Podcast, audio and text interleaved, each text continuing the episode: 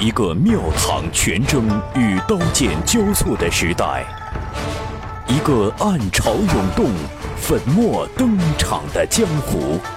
您正在收听到的是长篇玄幻小说《雪中悍刀行》，作者烽火戏诸侯，由大斌为您播讲。纵横中文网版权所有，喜马拉雅荣誉出品。《雪中悍刀行》第五十三回。话说马车停在了台阶下边，江泥和老剑神下了马车。敬畏神鬼的江泥小心翼翼，生怕天上说不好就雷劈下来了。那徐凤年罪大恶极，难保不会引来青城山上神仙的怒气。书上说，越是名山大川，越是不敢高声语，恐惊天上人啊，不就是这个道理吗？到时候被徐凤年殃及池鱼了。这江泥觉得那可死得太冤枉了。他造孽无数，可自己却是连北凉那座漏风的茅屋里，他都会给恶鼠留饭的好人呢。夏日被那蚊虫叮咬的睡不着觉，都不敢捕杀，只好忍着热裹紧被单。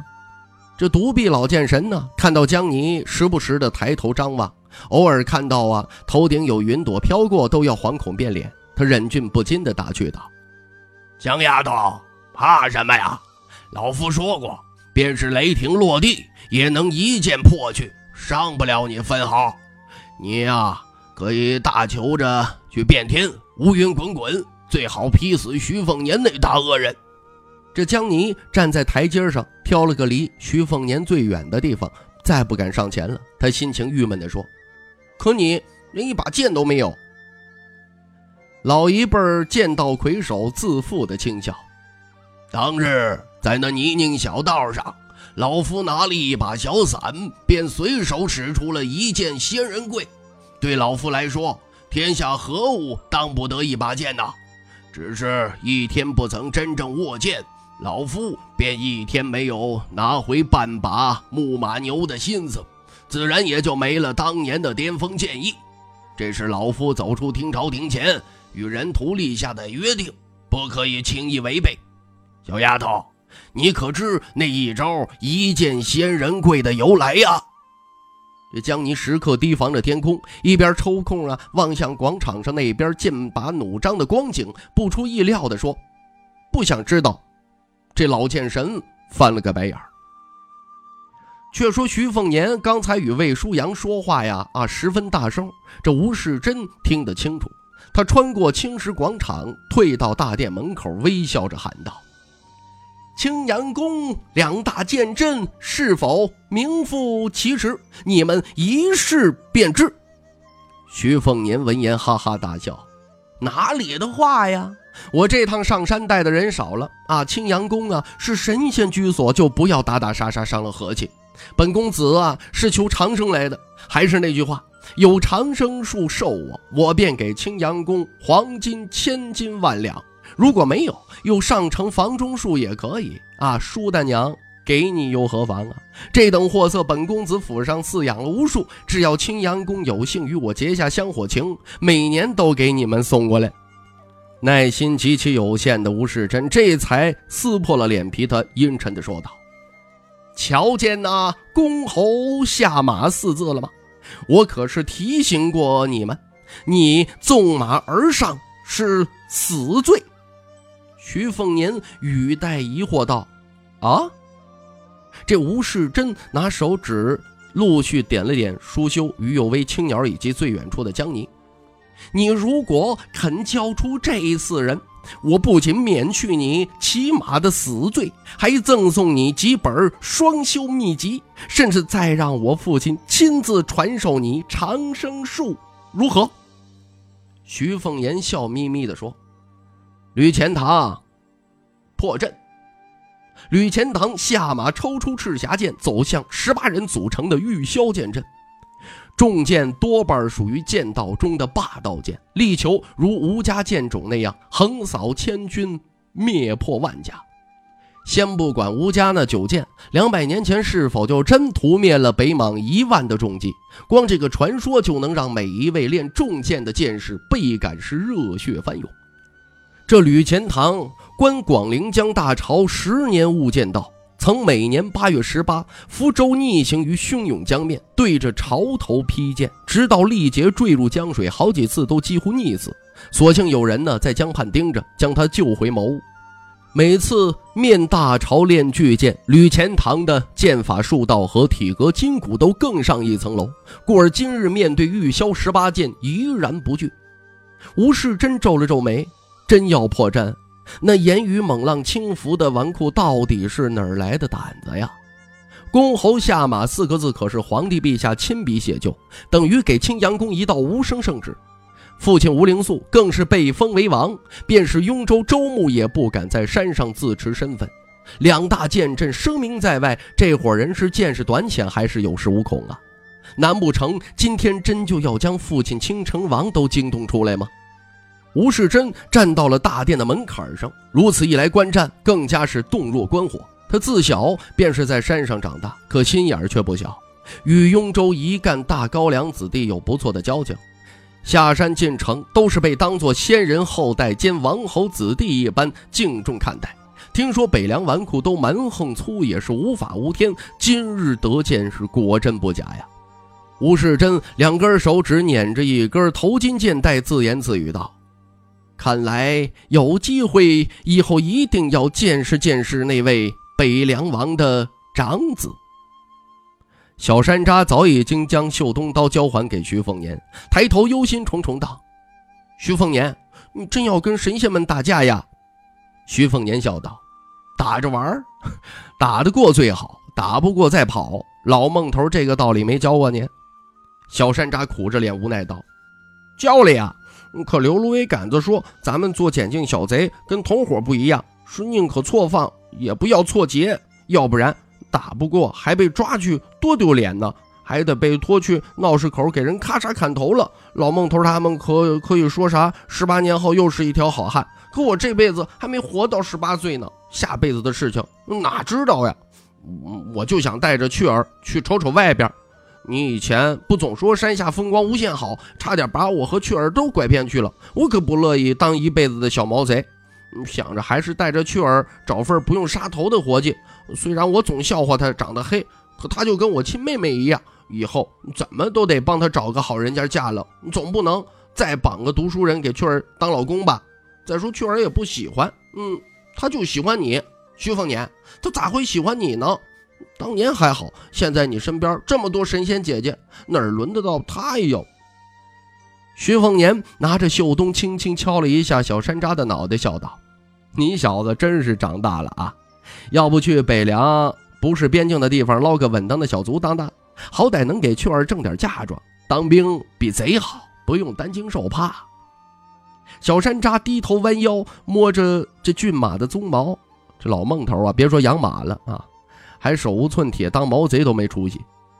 这小山楂对徐凤年的坐骑呀，喜欢的要死，唉声叹气的说：“我倒是想，可老孟头。”孔瘸子、刘芦苇杆子这些老头怎么办？我拍拍屁股走了，再过几年，他们还不被活活的饿死？老孟头这个大当家死脑筋，说山下做人不痛快，做人比狗都不如，死活不肯下山做那些正经、呃正经的行业，我都要愁死了。徐凤年喃喃道：“嗯，是愁。”于有为怀中捧着武媚娘的雀儿，愣愣地望着神仙们摆出的可怕阵势。徐凤年却让那扛好大一把剑的壮汉叔叔去打架了，他跟小山楂一样啊，都愁死了。转头可怜兮兮的望向比山上道门仙姑还要漂亮的姐姐，担忧的问：“神仙鱼姐姐，能不能让徐凤年不要打架呀？”于有为望了一眼徐凤年的傲慢背影，指尖呢点了一下这雀儿的鼻子，柔声道：“他哪会听我的话？”你的徐哥哥对你和小山楂才格外好说话，否则对谁都没个好脸色。小雀儿，能让他背着的小姑娘，这世上可不多了。姐姐远不如你。小姑娘惊讶的啊了一声，小脑袋实在想不明白了：这神仙姐姐这般好看，徐凤年都不知道可着劲儿的喜欢吗？徐凤年见剑阵与破阵即将牵一发而动全身，他夹了夹马腹，马蹄轻轻，将小山楂交给魏舒阳，再对于右威轻轻地喊道：“你把雀儿啊带到台阶下边去，广场上会比较血腥，也不是你喜欢啊那种场面。你们呢离远一点，就在马车边上待着，等我喊你们，你们再上来。”于有威和魏舒阳分别带着两个孩子骑马出了广场。您正在收听到的是《雪中悍刀行》，纵横中文网版权所有，喜马拉雅荣誉出品。武夫独身破阵，要一鼓作气先杀人，忌讳拖泥带水，往往会被阵法拖死。这与行军作战擒贼擒王的道理异曲同工。吕钱塘掠入广场，深陷发动的剑阵之中。赤霞第一剑便没任何的保留，剑势如长虹贯日。剑势在外行看来只是吓人，除非吓破胆呢，否则剑势只是好看的剑势。可这剑势之下的剑招却是能杀人的呀！吕钱塘赤霞剑与青阳宫精心炼制的一柄青钢剑碰撞在一起，那名剑真道士便倒飞出去，只是身形尚未落地，便被三柄剑剑身贴住了后背。只见三剑弯曲出一个美妙的弧度，硬生生将道士给扶稳了。三剑抽回，道士身体飘然落地时，面色如常。吕钱塘心如止水。一剑破敌是重剑霸道之精髓，可天下剑士无数人，有几人能有陆地剑仙的境界？既然尚未达到这种剑道，就该有不惧险峰的坚韧剑心。吕钱塘人随剑走，直掠一名道士的头颅，无需那道士出剑，只是一退再退，自然啊就有就近的数位剑阵道友救场。剑阵最妙处便在于每一位列阵的剑士融为一体，阵中的剑鸣如鸾鹤长啸，瞬间便有三剑并发：一剑挡赤霞，一剑击向吕钱塘握剑的手臂，第三剑则是阴沉直刺着吕钱塘的后背。更有数位道士腾空而起，如仙鹤盘旋于空，扑向阵中的吕钱塘，煞是好看。徐凤年眯眼欣赏这十八位道士灵活的腾挪，见十八道剑光挥舞的眼花缭乱，便由衷的艳羡道：“剑阵这玩意儿还真不错，以后有机会我也弄一套，把王府里的用剑高手啊都喊到一块儿。就是不知啊，李纯刚肯不肯出手调教，或者学吴灵素偷师三大剑阵？这龙虎山一百零八剑的百剑成军，听着却是不可一世，可未免有点夸张了。”吴家剑种人数倒是少，可哪能一口气找到九名剑道的宗师啊？唯有武当山这太极剑阵八十一人啊，怎么看都离得最近。问问看那骑牛的能否这精精简啊，缩小到二三十人的规模呢？这吕钱塘剑招爆裂，可惜玉霞剑阵以柔克刚，以轻灵取胜。吕钱塘不想消耗气力，却没有办法先杀掉一两人。就是想重伤一人都悬呢。这徐凤年嘀咕着：“这剑阵无敌于一品之下。”那吴的牛皮似乎难得没说大话呀。吕钱塘一人敌不过剑阵，没事反正徐凤年呢也不是钻牛角尖、死要面子的笨蛋。他立即喊道：“舒修、杨清风去助阵。”这吴世贞眼看着吕钱塘单独破阵力所不逮，松了口气，这才合理呀。否则被一人就轻易的破去玉箫剑阵，也太在自己家门口砸青阳宫的御赐金子招牌了。一人破不得，再加两人，这吴世珍也不怕。玉箫剑阵十八剑本来就做不到十八剑同时铺天盖地的万剑齐出的境界，那是龙虎山和武当山两大剑阵的通天本事。有坏便有好，再加两人，刚好剑阵一分为三，是交相辉映。六剑对一人，正巧最大的发挥玉霞剑阵的威力。青阳宫本就做不来那烧符念咒、星云不雨的行径，但以剑阵困敌必杀却是拿手的好戏。吴世珍一手捏耳畔的剑带，一手环住一名年轻女冠的纤细的小腰，轻轻的揉捏。眼睛却死死盯住了阵中那位舒大娘，长了那般震慑人心的丰硕胸脯，却有那般纤细的腰肢，真是诱人之极呀！身边的女冠的小腰摸着呢就挺舒服，若是摸上舒大娘的腰肢，岂不是更加销魂？尤其是当吴世珍看到舒修入阵之后，凭借充沛真气便将一柄刺向胸部的青钢剑压弯，更是啧啧称奇，忍不住喉结微动，咽了口口水。吴世贞的耐性被膝下只有一子的倾城王悉心栽培的极为不足，徐凤年此时却没那个好耐心了，他沉声道。舒修，再不破阵，信不信我让别人破阵之后，当真就把你送出去任人玩弄啊？闻声之后，舒修娇躯一颤，胸脯跟着一抖，这一上一下，这颤颤巍巍的风情，连剑阵道士都看得微微呆滞。不等舒修出死力，最先入阵，也最早摸熟了剑阵大概的吕钱塘，便开始剑气暴涨。剑招骤然加重力道，将两剑震飞出剑阵既定的轨迹。抓住这一瞬间，吕钱塘不是趁机伤敌，而是破开六人小剑阵，突入舒修那边撕开了一个口子。几乎同时啊，在福将红甲人一战中养出些许默契的舒修和杨清风便心领神会，俱是杀意展开。吕钱塘不理会身后十二剑齐齐飞掠而来，对着一名道士便是赤霞重重劈下。这名大剑剑士稍微打乱了两个小型剑阵，立即吸引了大部分的注意力。杨清风出手凌厉，扯动最后一个阵型稳固的剑阵，看似要救援将后背弃之不顾的吕钱塘。这一切呀，都给舒修带来莫大的出手空隙。只见他双膝一屈，猛地弹向空中，徒手握住一柄青钢剑，将道士连人带剑一同甩向地面。借势再冲向悬空的一个道士，一手拍飞道士，匆忙一剑，另一只手按在他脑门之上。只听沉闷的“噗”的一声，他无比歹毒地按碎了那道士的那颗头颅，鲜血洒满一身。一人坠地，一人身死，缜密圆满，本就不如神霄剑阵的玉霄剑阵，当即溃散。吕钱塘的赤霞剑终于不用受到八方的至情，一剑便将一名道士削去了持剑的手臂。杨清风借机鬼魅般欺身而进，霜雪的双手摊开，一手一人胸，不做任何声响，两名剑阵道士便瘫软如泥，兵败如山倒。北凉三位被大柱国精心挑选给徐凤年当走狗的护从，那都不是说是纸上谈兵的纸扎人啊，哪儿不知道什么叫做痛打落水狗啊！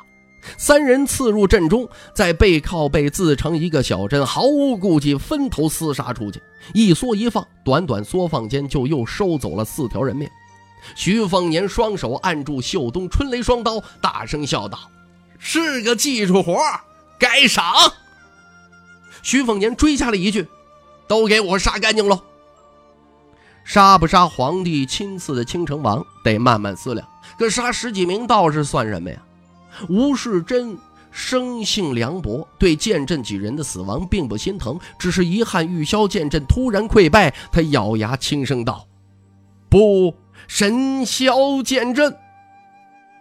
所谓神霄，便是那高尚神霄。”去地百万里的道教最高真土，积云成霄，罡气所持，万军可知。仙人以九天天雷作剑，剑雨直下百万里，凡间无人可当。这便是青阳宫依仗的神霄剑阵，曾在皇宫内舞出滔天气象的镇宫剑阵。神霄剑阵完成时，十八人剑阵已经全部毙命当场。殿外青石广场上满地的血迹，女冠道姑们个个的脸色发白，哪儿还有半点当初出殿看热闹的闲适心情啊？